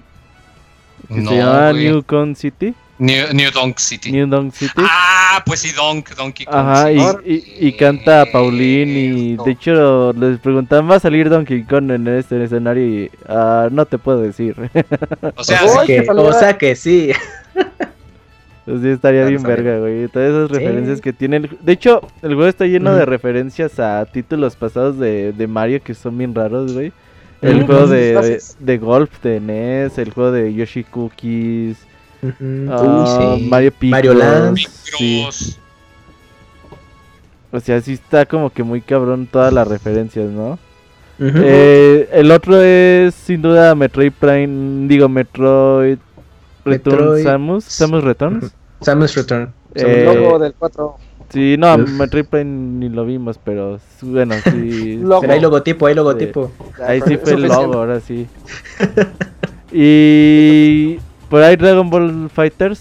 Uy, también. Ah, ese se me olvidaba. Ah, sí es cierto, yo sí cam- cambio mi opinión. Ya Ball. güey. ya no, no ya puedes cambiar de cambio. opinión, mo. No, pues es que se, se vale decir todo. Hay muchos destacados. Yo les Sí. digo, es muy sobria este 3. Fue Pero un hay buenos juegos. Pero hay un montón de destacados. Si me permiten, yo tengo aquí una lista de lo que yo Dale, consideré dale, dale. destacados y son como 10. va, va. Así que vamos a ver. ver. El primero ya lo dijeron, Beyond Good and Evil 2. Ese Ah. se me hace algo bastante destacado porque ya era tiempo atrás que decíamos, viene o no viene. Es como el Half-Life 3, pero, de- pero pues de otra. Huele otras- de las Oye, sí, eh, Metroid Prime dale. 4 y, y Beyond Good and Evil y Half-Life, bien, gracias. Ujú. Bueno, ya. Dos de tres, dos de tres. Last Guardian. Ya salió Shenmue también. 3. Sí. Anunciaron Ya. el de Final Fantasy 7 que Ya sigue Half-Life, ¿no, voy? Ahí viene Beyond Good and Evil y el pinche Half-Life nomás no aparece. Ya sigue. O de perdida un Portal 3. Pronto, pronto. Sí, pronto. No, no. Eh, otro destacado es que eh, lo considero destacado el hecho de que nos quieran seguir vendiendo el VR, eh, en especial los de Bethesda. Eso digo, a mí me sacó de onda. Dije, no, pues yo creí que eso ya era tecnología muerta y te saben con que. Doom llega VR, Oye, pero Fallout, Skyrim llega a VR, Fallout llega a VR y media hora de evento de Sony VR. Y ¿A poco sí? ¿A poco sí le quieren seguir echando ganas a eso? Oye, ¿qué esperas de Doom VR, Isaac? Pues nada, matar monstruos. O sea, que sea el mismo juego de Vomitar Doom de mientras Play tú- 4 y ya, ¿no? No lo sé, no sé si dé para Oh. eso. Eh, eso no lo dijeron, ¿eh? O sea, ¿tú crees que sea una que es nueva versión y ya? Fallout dijeron que sí el mismo, pero yo creo que Doom no, no va a dar para eso. En tiempo, eh, me refiero a el frenetismo que te ofrece el juego. Algo me dice que los límites del, del hardware del VR no dan para eso. No sé, yo, yo lo veo como una versión reducida. Mm. Pero bueno, ese es, ese es mi, mi otra, otro destacado que digo, ¿a poco sí lo sí quieren seguir vendiendo? Otro, eh, en particular, Wolfenstein 2, ya se había liqueado desde el año pasado, hasta el título el de, Col- de New Colossus, no sé qué. Pues hicieron el teaser Ese ahí, es- propio es- Bethesda. Ajá. Exactamente el título que se liqueó hace un año. Sí, sí, sí. Como que por alguna razón no lo quisieron decir y dijeron, no, pues es que falta desarrollo, sale el siguiente año, mejor aguántense. Entonces, este, pues ya, finalmente sale y sale este año. Esperemos que esté muy bien. Eh, otro destacado, yo lo puse aquí en mi lista, le puse todo lo de Nintendo. Siento que Nintendo hizo Órale. todo, todo No quiero muy bien. batallar. Sí, ya todo lo de Nintendo. Salieron Metroids eh, en plural. Salió Mario, dice que era lo que queremos ver. Rabbits que nos tiene extrañamente fascinados a muchos. Sí. Eh, los, los amigos están bien padres. o sea, yo no soy fan de los amigos y todos los amigos están re bonitos. Los de, los de Mario Odyssey están bien padres. El que se puede aplastar y que quién sabe qué sepa de Metroid. Eh, la, ¿La qué? La gomita de Metroid. La gomita de Metroid. eh, Ajá. este, los de Zelda, los de los, los, Los campeones. Los campeones. Campeones. Este, sí, porque el guardián es otro. Eh, o sea, to- todo lo que anunció Nintendo, la verdad, a mí se me hizo bastante bien. Hasta, hasta el remake de Mario Luigi. Digo, Ah, claro, sí, de padre. 3 Sí. sí, eh, siento que hicieron así una buena, no la presentación que me hubiera gustado, pero una buena cantidad de anuncios. Entonces eso es digno de destacarse. Un juego que no están al que no le están poniendo tanta atención muchos y se llama Extinction. Estuve viendo el demo, es alfa, es una versión alfa apenas, en donde se ve un guerrero estilo Ninja Gaiden, así hack and slash bien loco. Con Shadow ¿Y of? Colossus, sí. ¿sabes? Mezclado con Shadow of the Colossus, en donde llegan unos troles gigantescos y tú tienes que irles cortando la, este, las extremidades una por una, pero tiene protección en las piernas, en, en particular en los tobillos, tiene protección en los brazos, entonces primero tienes que cortarle la protección y de un Uy. golpe te va a matar. Entonces estás contra las hordas mientras tienes que cortarle la protección y evitar sus golpes. Y ya después le cortas la pierna, ya está ahí todo cojo, pero se vuelve más rápido porque está desesperado, entonces a más rápido es más difícil cortarle los brazos. Oye, Isaac, ahí se ve cómo le corta la cabeza, así como. un pequeño paréntesis. Este juego también creo que eh, recientemente los desarrolladores comentaron que están interesados en adaptarlo a Nintendo Switch. Entonces, esto, pues mira, pues el juego se ve interesante y bueno, que si llega a Switch, pues es también un valor agregado. Pero en Play 4 y One PC pues, se puede jugar, pero con posible llegada a Switch también. Estaría bien, y como ahorita todavía es alfa y la verdad sí se ve feito en muchos aspectos, exacto.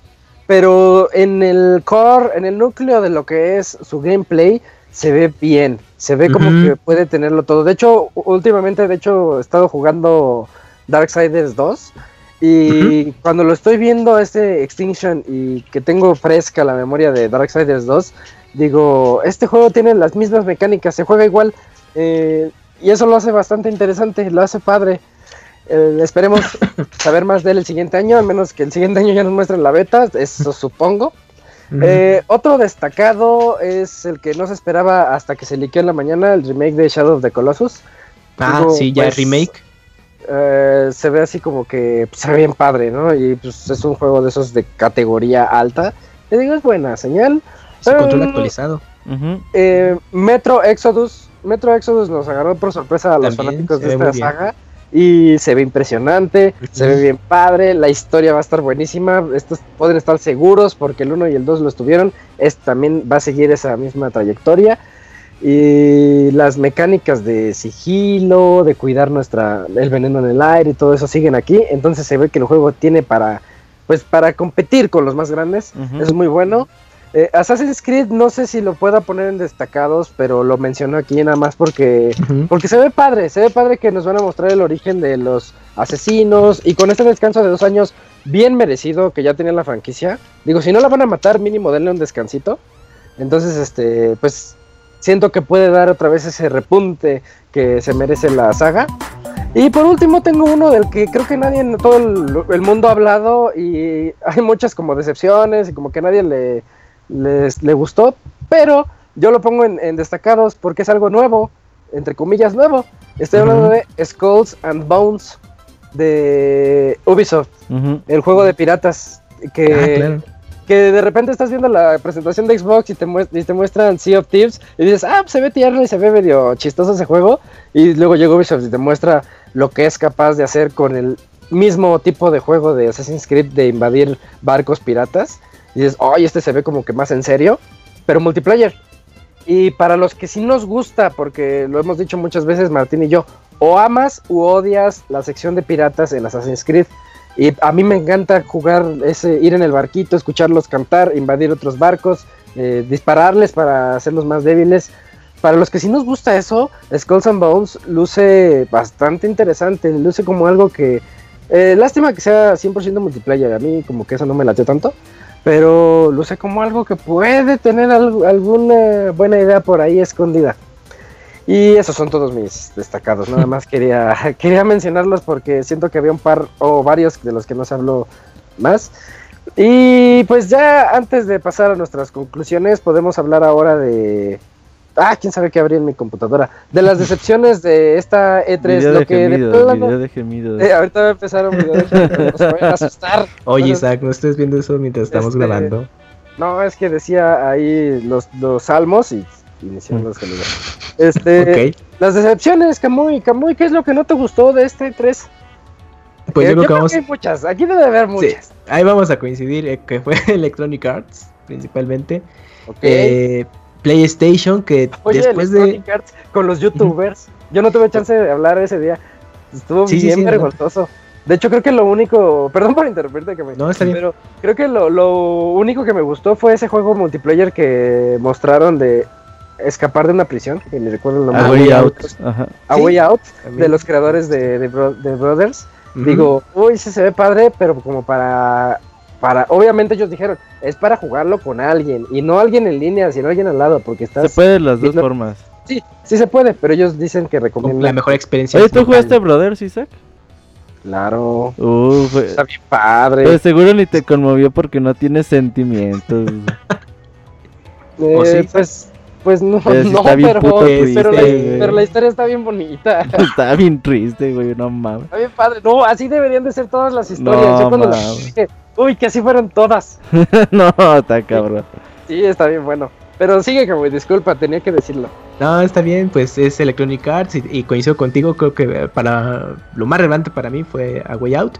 Y luego seguido de, de, PlayStation, después de esa racha ganadora, al menos para mí, de los E3 anteriores que nos vendían cortinas de humo, pero nos entusiasmaba, en esta ocasión, aunque fue juego tras juego tras juego, pues, tuvo sus despeñes y, y sí fue así de, ¿En serio? ¿2018? Todavía falta. Y ahí mi tocayo me decía, no, eh, chavita mexicano, no, pues es que entiende ay, que papá, ay, papá. Ay, ah, sí, a él le encantó y que el siguiente año, mira, tú comprende que los juegos chidos, sí, tocayo, pero ¿por qué no nos dieron un mes en particular? Con eso esto es suficiente. Pero en fin, ya mi tocayo, luego ahí, le, léanlo en Twitter. Eh, y luego, um, después de PlayStation, yo creo que pues, fueron prácticamente las, las decepciones para mí de, eh, de este E3. Uh -huh. Antes de continuar con las demás decepciones, mención honorífica al Monster Hunter que anunciaron en, en la de Sony. Se ve bien ¿Sí? padre. Guardo. Monster Hunter World uh -huh. se, ve, se ve muy, muy bonito. Bueno, gráficamente nada más, ¿no? Esperemos. Ah, yo tengo aquí también una eh, decepción honorífica, aunque me esté adelantando, que que pues bueno, Monster Hunter Double Cross Capcom dijo no lo vamos a traer fuera de Japón. Oh. fue, y lo anunció en E3, en el marco sí. de E3, para mí fue decepción Oye, total. ¿ese, ¿ese es el que podían jugar con 3DS y Switch? Así es. ¡Qué es triste! Yo, pues yo creo que Capcom por esquema de negocios quiere apoyar World y pues llega a Play 4. Pues, no, a lo mejor no quieren que compitan dos series relativamente, bueno, eh, de la misma serie, pero importantes. Entonces yo creo que pues, se echaron el volado y van a ir con todo con la versión de Play 4, pero no, no, ojalá y Nintendo intervenga y ellos sean los responsables de distribuirlo, pero sí fue una decepción para los fans de Monster Hunter que querían jugarlo en Switch. Mm, sí, qué mala onda, ¿eh? Uh -huh. eh Moy, ¿cuáles son tus decepciones? Moy, ¿estás ahí? Quítale el mute, Moy. Pues... Ahí está. Yo creo que todo, o sea, que... todo No, no, no, o sea, de todo lo que pues a ver. Lo, o sea, hay tanto que ya había sabíamos, que ya habían anunciado desde el año pasado. Eso es una decepción. Que en realidad ¿eh? no hay ninguna actualización. Sí. No se mostró absolutamente nada de The Last of Us 2. No se mostró absolutamente nada de Final 7. Que hay, hay quien decía, no, si van a mostrar algo, pues ni madres, no mostró Entonces nada. Es por ausencia. Mostraron de God of War. Y bien chafa. Al otro año. Era para y, y nada, jugar que no, y nada que no supiésemos, o sea. Ajá. No, no sé. No hubo nada de From Software tampoco, eso me decepcionó. Ah, o sea, también, Pero también. yo creo que. Igual y también pues, hubo ahí un par de anuncios medio escondidillos que no fueron en las conferencias principales. Pero sí, ¿Sí? estuvo muy, muy Sí, yo también no, coincido pues, contigo. Triste, Quiero pensar que PlayStation se guardó muchos juegos para su PlayStation Evento. Experience y que Nintendo mm. también se los guardó para sus Directs. Porque si no, ay no, es el próximo año. Yo creo que, que, este año utilizamos toda nuestra emoción de videojuegos en la primera mitad y ahorita ya le estamos pagando porque ya no va a haber nada. No, tenemos todavía para de aquí a diciembre juegazos. Sí, sí, sí. Sí, todavía falta, pero anuncios es lo que no tenemos y es lo que es preocupante. Eh, Ro Robert, ¿a ti qué te decepcionó? También debe de haber mucho. Sí, bueno, mira, la verdad es que eh, EA, como siempre, ¿no? Ya tiene tres años haciendo conferencias bastante, digamos, chatas, bastante sin emoción. Donde te dicen, es que tenemos juego de Star Wars. Y miren, vamos a jugar media hora Star Wars para que vean lo chingón que está. Sí, no, se la prolongaron. Y dices, con ese wey, ya, por favor, queremos no, ver cosas No, no, no, y estuvo, mejor, no estuvo peor porque no, no, vamos a jugar, nos vamos a poner a youtubers famosos. Porque ah, también. Sí, güey, mm, o sea, dicen, son famosos, y yo entiendo que sean famosos, güey, pero tú los ves y dices, ¿quiénes son? A si fuera de Estados Unidos es de, güey. Sí, son? o sea, sí, sí. me gustaría que dijeran. O sea, si ubicas que Nintendo dice, güey, pues 25 minutos y ya, cámara. Uh -huh. Y ahí dice, bueno, pues yo tengo menos juegos que Nintendo, pero vamos a hacer la de hora y media, chingas, madre. Entonces ahí sí dices, güey, eso sí me desespera, me decepciona. Y sí me gustaría que fueran un poquito más, digamos, eh, fluidas sus conferencias con más juegos y, y, menos youtubers, menos deportistas, menos güeyes haciendo Hay toda clase de cosas, como los güeyes tocando tambores de Madden, pues no sé, no te agregan nada, güey. La batucada. Ajá, no, Eh, no te hoy- agregan nada de el- experiencia. El youtuber que se puso nervioso, el de Need for Speed. Need for Speed. Ah, sí. Y que nomás ahí, Sí. que nomás habló como dos, dos segundos, güey, para presentar el Ajá. güey de al lado y ya. Estuvo bien triste ¿pa' eso. qué? Ajá. Pero bueno, eh, en cuestión a, a- a juegos, las conferencias la mayoría fueron de normal para abajo. La de Ubisoft creo que nos gustó tanto porque no esperábamos nada de Ubisoft y pues estuvo muy muy bien. Entonces dices, ay güey, estuvo chida la de, la de Ubisoft. Y la de Nintendo no estuvo mal, pero pues sigue siendo, no está de acuerdo a un E3, a lo que se Sí. pudiera esperar de, de un E3. Si se hubiera sido un Nintendo Direct de septiembre, pues dices, ah, qué bueno estuvo. Pero pues para E3 sí se esperan poquito de cosas más grandes. Ahora, en cuanto a juegos, creo que tenemos una buena librería. Sobre todo me quedo pensando para finales de año. No, no va a estar para nada al nivel de como estuvo a principios con juegos candidatos a GOTY cada semana. Pero creo que para finales de año tenemos cositas pues, interesantes. Tenemos ahí al Mario, tenemos ahí al Assassin's Creed, tenemos a Destiny, tenemos a Xenoblade Chronicles y quizás por ahí se, se me olvidan otros. Wolfenstein. Wo- Ah, cierto, Wolfenstein también sale en octubre. Entonces creo que hay buenos juegos para llenar ya a finales de año.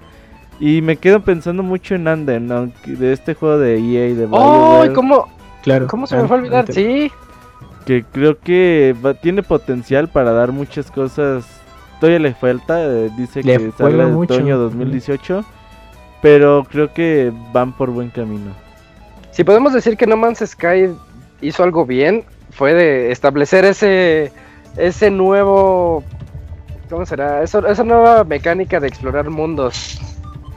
Y pues ellos no lo inauguraron, pero ellos sí hicieron, pusieron su parte. Siento que. Anthem también tiene tiene demasiado potencial. Yo, ta- yo también acabé muy emocionado al final de la. Esa fue la conferencia de Microsoft, ¿verdad? Al final. Ajá. Sí, donde mostraron más jugabilidad. Sí, está, está bien padre. Mira, no me acordaba de él. Sí, No, y- es que como y- que y ahí no ayudó tan bien. Está el juego de Spider-Man que se ve muy cabrón. Ah, no, no lo sé. ¿No, ¿no te gustó Spider-Man, güey? Eh, Yo soy fan del superhéroe de Spider-Man y me gustan mucho sus juegos, pero este último Que no te se parece tanto a Arkham que... Ajá, es que eso es lo que le. Eso, es eso el fue lo único que a, mí, que a mí no me gustó. Digo, Arkham es un juegazo y todos los que le copian son juegazos también a veces. Pero, pero en Spidey, ¿no? Spider-Man pero en Spider-Man no lo quería ver así. Ok. Pero bueno. yo creo que se ve como debería ser un juego de Spider-Man, ¿no? Así rápido y bien loco. Sí, de Sí, que está muy hecho, sí. Todo lo Sí, que ocurre. padre. Es que, por ejemplo, rápidamente, con Batman es como más metódico el asunto con sus momentos intensos, pero yo por lo que veo aquí en Spider-Man, pues bueno, es- se vuelve de pronto muy frenético. O sea, a la mitad de la misión pasan demasiadas cosas. Yo lo veo bien, la verdad, eh, a mí sí, sí me entusiasma. Yo no creo que, que Insomnia Games haga un mal trabajo, entonces eh, pues hay que mantenerlo en la mira. Yo creo que va a ser un buen juego del personaje, pero sí coincido con Isaac en ese punto. O sea, tiene ese estigma de, de la base que creó Batman para un juego de superhéroes. Pero es como recordar como en su momento Resident Evil 4 hizo un, un esquema de juego que muchos siguieron este imitándolo. Pues ahí está Ajá. Gears of War 4. Digo, perdón, Gears of War, que bueno, ahí ah, copió ese, ese estilo, pero hizo una buena propuesta. Entonces, pues, esperemos que con Spider-Man, si ese es el mismo resultado, ¿no? Ok, copiaron todo lo de Batman, pero que digas, oye, pues es un muy buen juego, ¿no? Sí, espere- esperemos que sí. Yo estoy seguro que sí lo van a lograr. Nada más que este primer tráiler no me gustó por la linealidad que también muestra y por tantos Quick Time Events. Y eso que yo era fan de los Quick Time Events, pero de de alguna Shenmue. forma, ajá, sí, de alguna forma ya como que pues, dices, ah, ya están recurriendo a ese recurso barato. Pues sí. Eh, pero bien, se ve bien recu- recurrido, entonces esperemos que salga bien. Mm, ¿Algo más quieres agregar, Robert? Eh, ah, hablando de Shenmue, ya también dijeron que sale segunda mitad del 2018. Eso dijeron el año pasado sobre... No, 2016. no, bueno, Ya oficial, ya 2017. sale. Pues es eso, ¿Va o no dijeron. Ojalá. ¿Va o va? ¿Va o va? Bueno. Sí, e- ese esperen que sea una decepción, ¿eh? Yo voy a adorar ese juego. Yo voy a adorar ese juego y lo voy a disfrutar muchísimo. Pero Eh, ¿Qué le dudas? ¿El presupuesto o qué? no, es que es un juego que obviamente lo van a hacer con mecánicas viejas. No, no veo que vaya a evolucionar en ese sentido. No hemos visto nada, pero Es que es el- el- la gente que dice, oye, a ver, voy a entrarle a Shenmue 3 porque toda la gente habla de él. Y cuando lo jueguen van a decir, oye, esto se siente viejo, esto se siente raro. Esto de hablar con la gente, pues como que no se siente bien. No es un GTA. No lo sé. Yo veo los Yakuza como son ahorita y cómo este, también se sienten con mecánicas viejas. Y hasta en el momento de pelear. eh, yo creo que Shenmue 3 va a decepcionar a muchos. Pero yo voy a estar encantado con él. Es que Así. Shenmue va para ese público que, que jugó los primeros en su tiempo. O sea, realmente es, es secuela, es un juego que continúa donde se quedó el 2. Entonces sí que las nuevas generaciones pues sí van a estar totalmente ajenas. A menos de que se hagan las versiones HD que ni pues, de momento en Y aún E3 así no. no han dicho nada de esas mentadas versiones HD que por ahí ya andan según rondando y nada. Aún así no creo, Camuy, pero Bueno, pues, a ver. Eh, en, en mis decepciones, yo tengo, si en los destacados dije todo lo de Nintendo, en mis decepciones todo lo de Sony. Toma. Mames. Sí, acá- Güey, tira ese Switch, tira ese Switch, te está cambiando. Sí, Switch ya, Switch, ya tu consola base después de Sí. PC, ya. Llevo Switch. sin jugarla como un mes, pero es la mejor consola de todos los tiempos.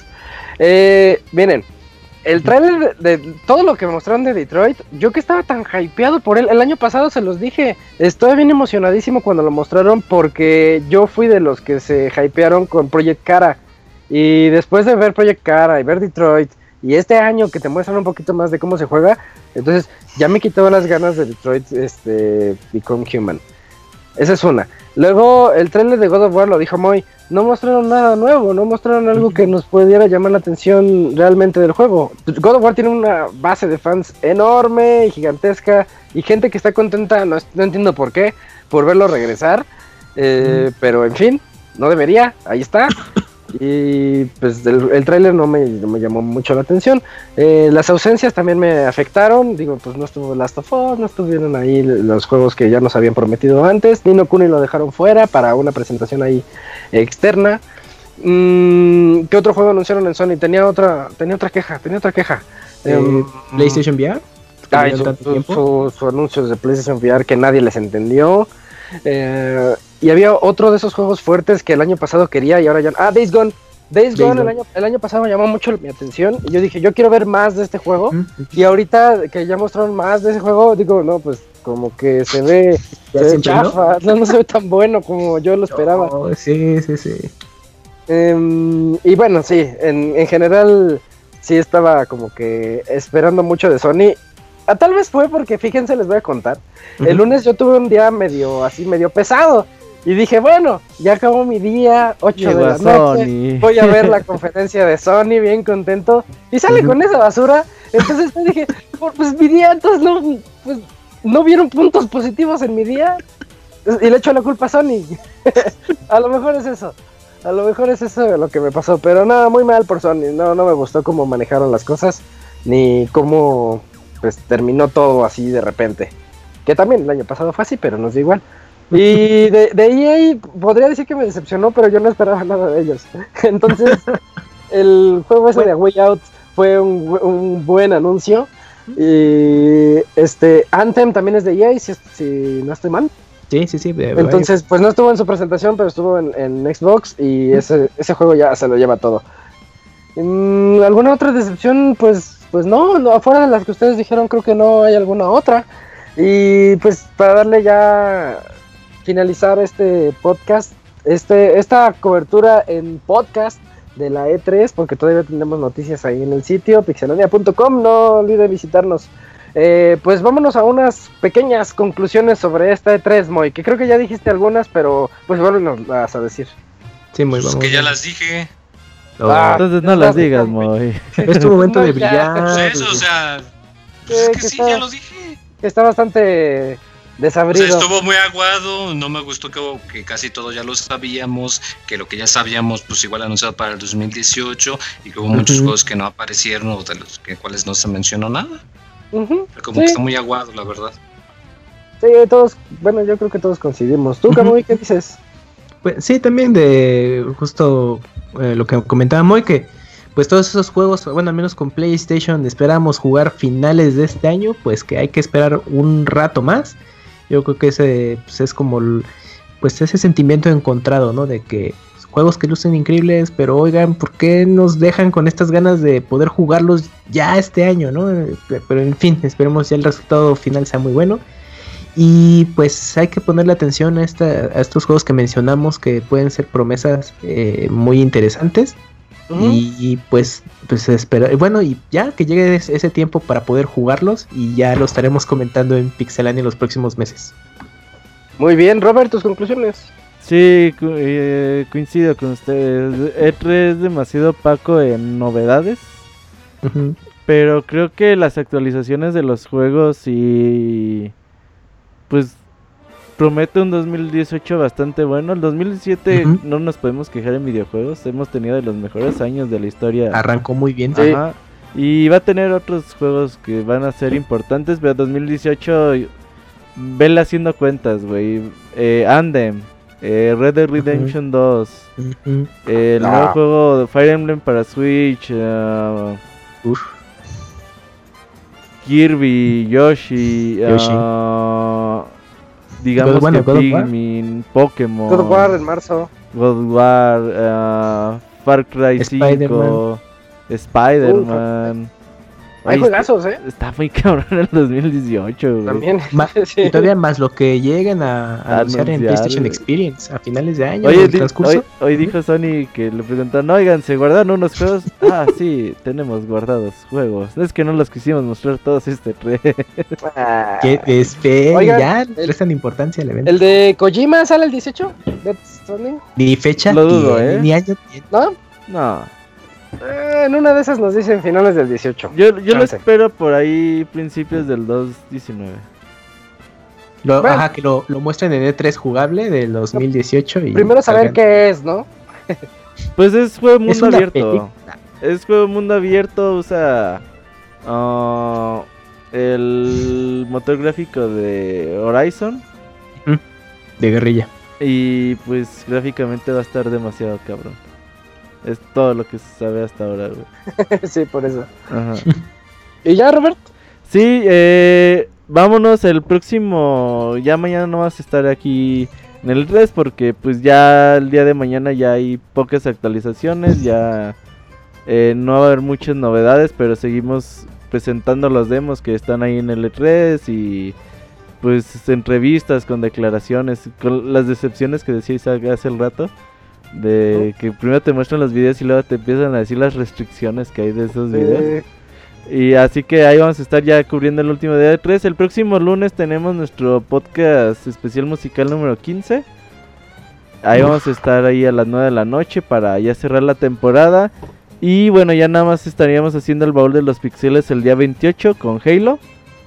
Halo 1 Combat y regresaríamos hasta el día 17 de julio para hablar de todo lo del Evo, todo lo que sucedió. El Evo es el 14, 15 y 16 de, de julio. El 17 tendríamos el programa especial del Evo. Y ah, esta vez nada más va a haber un podcast especial, no va a haber dos como el año pasado.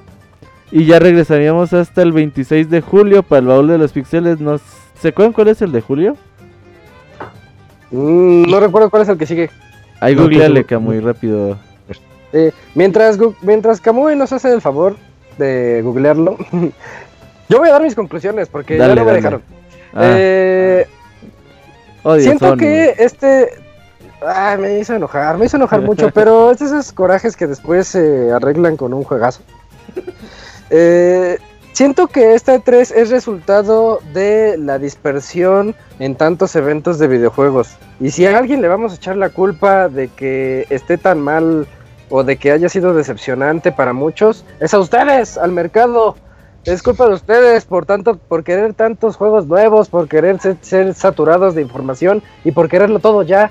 ¿Qué les cuesta esperarse hasta junio para que las compañías muestren nada más en junio todo lo que tienen? Pero no, quieren mostrar juegos en enero, quieren mostrar juegos en febrero. Y pues cuando llega la E3, pues esto es el resultado. Llega ya con, con Ya unas propuestas ya más pobres, todo diluido. No hay, algún, no hay realmente ese punch que tú esperas de un evento tan fuerte. Es sorprendente que Sony lo haya logrado hace dos años y hace un año, pero que pues fueron promesas como lo hemos visto ya, que ya después de tanto tiempo. Y pues sí, en fin, un E3 eh, a mí no me decepcionó porque no me emocionó. Eh, yo desde hace un par de meses, desde hace un mes decía, ya viene la E3, qué padre, me gusta mucho la semana de E3. Es muy bonito diario leer noticias de videojuegos o estar al pendiente de ellas y que salga un anuncio nuevo interesante. Eso es muy padre, eso es muy bonito de la E3. Pero realmente yo no esperaba nada. Yo decía, pues a lo mejor, a lo mejor y si anuncian la PlayStation Switch, eh, quién sabe.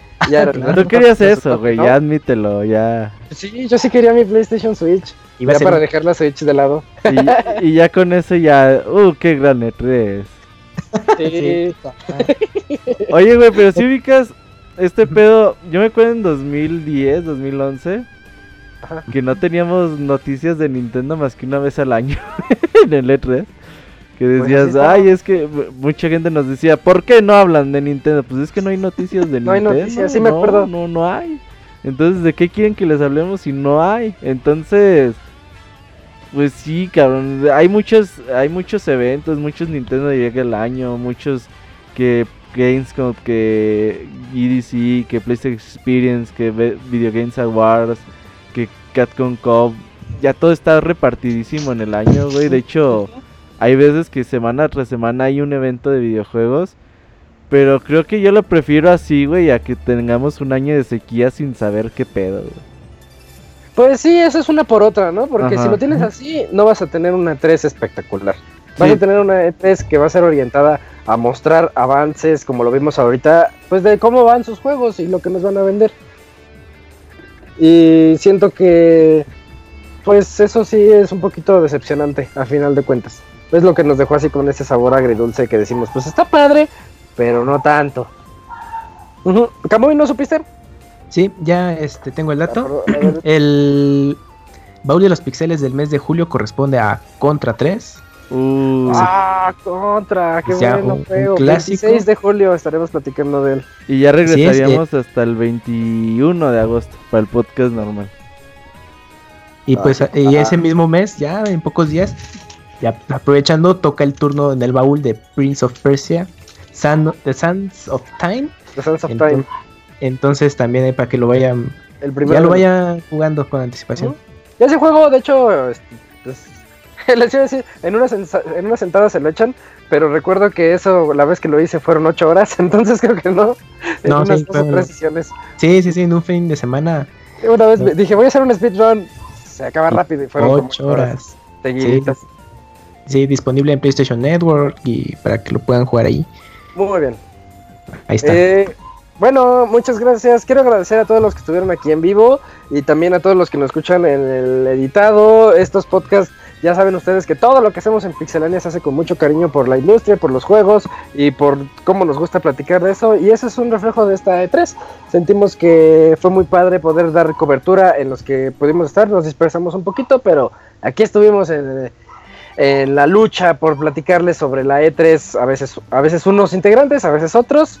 Y bueno, esto fue el Pixel Podcast, día 2 de la E E3 2017. Nos vemos el siguiente día lunes para el podcast especial de música. Para finalizar esta pues media temporada, este medio año de Pixelania, de los podcasts. Muchas gracias a todos. Estuvimos con ustedes, Camuy, Pixemoy, Robert e Isaac. Adiós. Bye. Bye. Ah.